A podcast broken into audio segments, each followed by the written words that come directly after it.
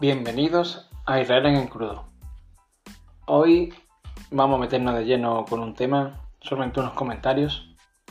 Pero bueno, teniendo en cuenta que es 9M, es decir, ayer fue el ya archiconocido, famosísimo, eh, en fin, Día de la Mujer, anteriormente conocido como Día de la Mujer Trabajadora, y hoy en día no falta ni que trabaje.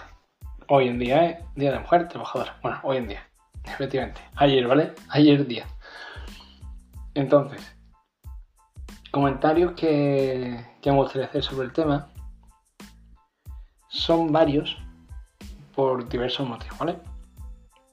El primero es que, en fin, entre otros muchos podcasts que, sigo, había uno donde hablaba sobre, ¿cómo decirlo? Sobre que el 8M los hombres no podían hablar del tema del feminismo, ¿vale? Fin, me parece absurdo. Esto ya no, o sea, mmm, ¿cómo decirlo? Ni, ni, ni, ni, que fuera esto un dogma. Es que no, no se me ocurre cómo decirlo de otra manera. Es decir, porque como yo soy hombre, entonces no puedo hablar de feminismo, o no puedo hablar del 8M, o no puedo hablar sobre el tema, o que, que eh, eh, suponiendo dando por, válido todo el discurso feminista actual, de, fin, de derechos distintos y tal, y discriminación y demás, es como si un blanco en el, la época donde los negros sufrían discriminación real, segregación en Estados Unidos, es como si un blanco no hubiera podido denunciarlo por el hecho de ser blanco. ¿De acuerdo?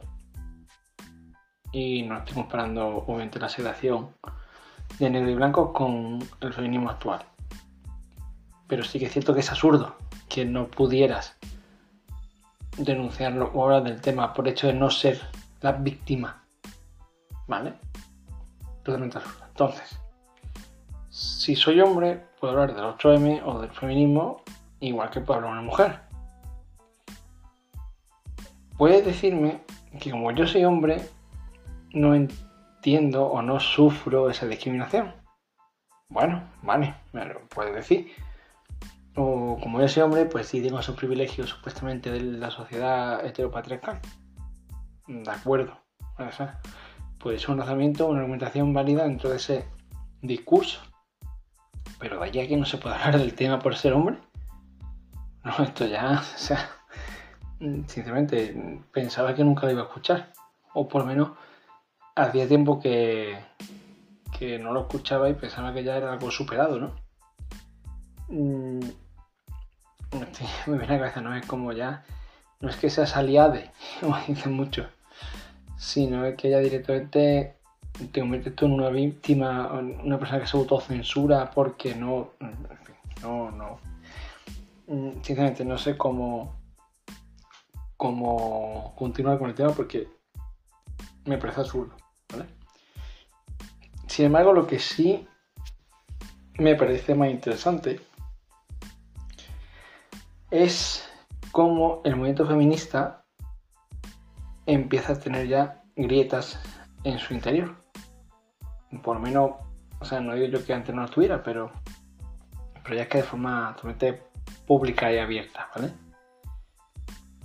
Sobre todo porque el tema del feminismo, desde hace ya unos cuantos años, yo diría que casi desde la época de Zapatero, ¿eh? No, no creéis que, que más reciente, o sea, ya le pondría yo unos 10 añitos, incluso más, ¿no? Porque Zapatero, su primera época eh, era, él ganó el 11 de marzo, fueron los atentados, fueron jueves, pues viernes, sábado, domingo, o sea, 12, 13, el 14 de marzo, ¿no? De 2004. Pues ya, en fin, poniendo que, bueno, que todo el tema este empezó un poco después, 2005, vamos a 2005. Estamos en 2023, o sea, hace ya 18 años, ¿vale?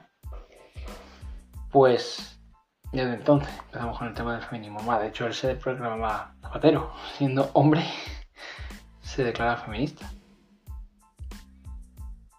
Entonces, es verdad que que podemos hablar del feminismo de varias generaciones, de la primera generación, donde reclamaban sobre todo las sufragistas, ¿no? El derecho al voto, posteriormente la igualdad ante la ley, cosa lógica, ¿vale? Más de hecho, igual que acabo de decir antes, lo de la segregación de, las personas, ¿no? De los negros, pues, pues verdad que, que las mujeres han tenido igualmente, pues, distintos derechos o no derechos en este caso, ¿no? Como el voto, ¿de acuerdo? O se me recuerda María Blanco, ¿no? En la época franquista, como su abuela no podía abrirse una cuenta del banco sin el permiso de su marido, de su padre o tal, ¿no? Incluso hoy en día, a nivel legislativo, a nivel de ley, en países musulmanes, pues hay ciertas cosas que las mujeres no pueden hacer pueden estudiar ciertas carreras o no pueden tratar a un hombre si es médico o no puede estar sola, no sé, no a solas por un motivo, eh, en fin, de índole romántico tal, sino profesional. ¿Vale? O no sé, o no puede ser maestra, o no, no, maestra en ese sentido no, o a lo mejor darle clase al niño, en fin, no, me quiero, no quiero meter en más detalles porque tampoco los conozco. Y no quiero equivocarme, ¿vale? Pero entendéis por dónde voy. O sea, cierto que en el pasado o incluso actualmente en ciertos países puede ocurrir, ¿vale? Que la mujer y el hombre no se le aplican las mismas leyes. En, en detrimento de la mujer. Eso lo puedo entender. O sea, lógico, ¿vale? igual que mm, no es lógico, aunque se puede entender en su contexto histórico, la esclavitud, la segregación o cierto, ¿vale? ciertas discriminaciones. ¿De acuerdo? Pero hoy en día, o desde hace años, hay igualdad ante la ley. Con lo mismo, de hecho, nuestra propia constitución habla de que no se puede discriminar por cuestiones de sexo, edad, mm, religión, pensamiento, etc. Mm, no sé, ¿qué más quieres?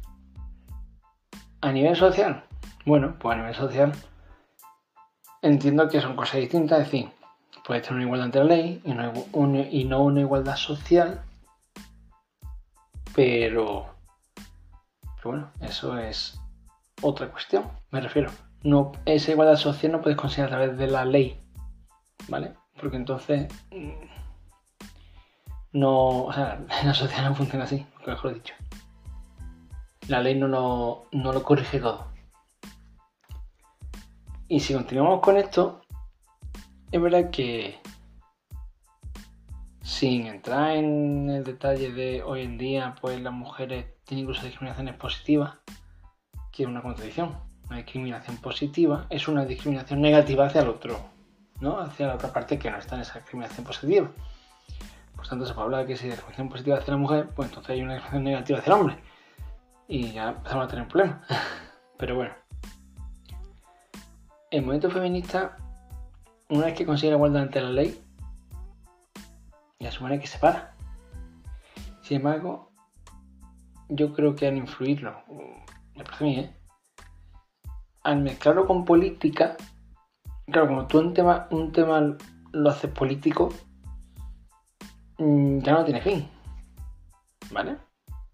Siempre tienes que buscar una excusa para continuar con esa línea. Por ejemplo, temas que sí se han conseguido y esa vía política ha desaparecido, se podría decir que es el Brexit, ¿vale? En UKIP y Nigel o Nigel, Nigel, Nigel Farage, pues una vez que consiguió que Reino Unido se fuera a la Unión Europea, su partido ya no tiene sentido. ¿Vale? En lo contrario, en España los nacionalistas siguen con la matraca y cuando consiguen algo buscan otra excusa y cuando consiguen esa segunda excusa buscan una tercera y así ad infinitum. Es más, yo tengo la teoría de que si le diera independencia a los, nacionalistas no la querrían porque entonces se le acaba su chiringuito. Y con el feminismo está empezando a ocurrir lo mismo, pero más a velocidades mm, mm, altísimas. Porque puede, o sea, se puede entender ciertas, em, no sé, ciertas causas, ¿no? Pues eh, el feminismo luego se unió a la causa homosexual y con Irene Montero, pues el feminismo va muy en la línea de la causa, ¿no? De, bueno, pues a raíz también, que, a ver, hay que reconocer que han sido casos graves, eh, de las violaciones, como la manada y tal, ¿no? Con la, con la mala ley del sí sobre sí, que es como se conoce. Digo mala ley porque está causando efectos realmente perversos como rebaja de condena o incluso escarcelaciones. Si me hago el siguiente paso dice, bueno, vale, pues apoya la causa homosexual, la consigue, ¿no? O sea, por ejemplo, en España, pues consiguió, vuelvo de nuevo a la, época de Zapatero, curiosamente, con el mal llamado matrimonio homosexual. Y mal llamado porque, bueno, al final son uniones civiles de personas del mismo sexo, ¿vale?